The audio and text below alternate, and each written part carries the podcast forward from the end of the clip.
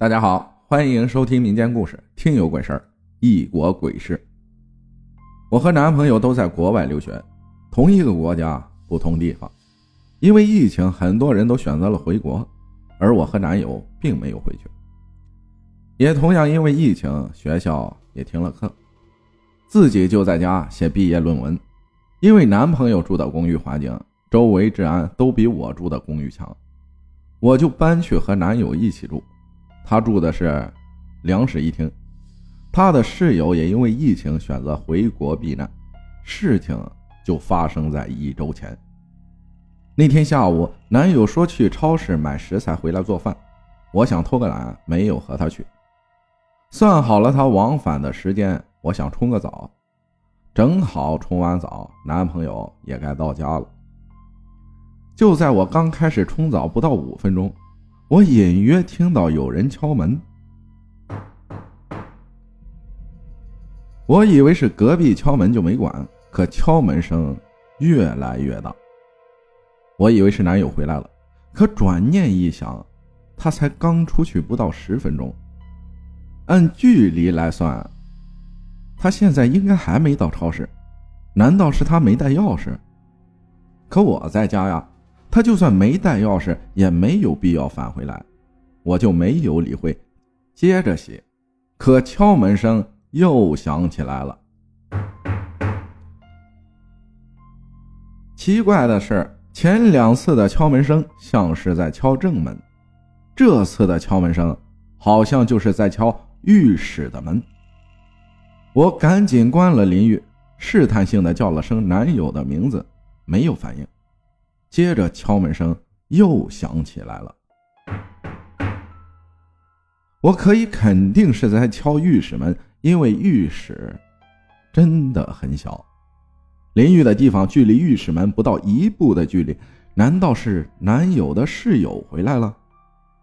我就大喊了一句：“里面有人，稍等一下。”可敲门声还在继续，我连身上的水都没顾得上擦干。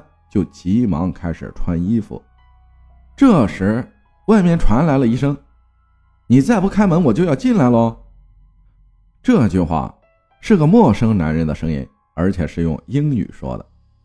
我当时头皮立刻发麻，我可以肯定，这不是男友，也不是男友的室友，因为中国人说英语和外国人说英语还是有很大的区别。这个声音说出的这句话。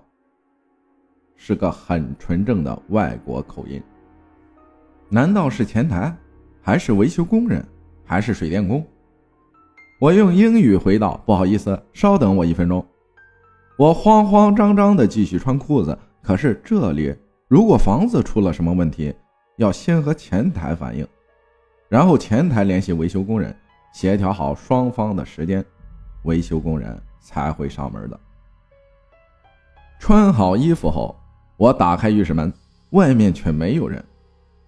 我慌忙看了其他几个屋子，都是空无一人，而且正门也是锁着的。我吓得赶紧拿起手机给男友打电话，没一会儿，男友就回来了。没等我说话，我就拉着他去前台问：刚刚他们有没有去过我们的屋子，或者有没有维修工人之类的进入过我们的屋子？得到的回答是。没有。我们要求看监控，可是这里的监控只有大厅和每一层的电梯出来的主要走廊才有。男友的屋子是通过主走廊后拐了好几个弯才到的最里间。拐弯的那几个走廊是没有摄像头的，所以没法给我们看。在我的再三要求下，看了主要走廊的监控。也只是正常的住户进进出出，没有什么特别的。回去以后，我和男友从头到尾讲了一遍，讲完后我差点就哭了。男友却说：“我看你是天天恐怖小故事听多了，神经太敏感了。说不定我出门时没锁好门，隔壁路过发现门没关，进来提醒你关门呢。”当时我想去问隔壁的几个住户，男友却说：“别别别打扰人家了，你就是想的太多了。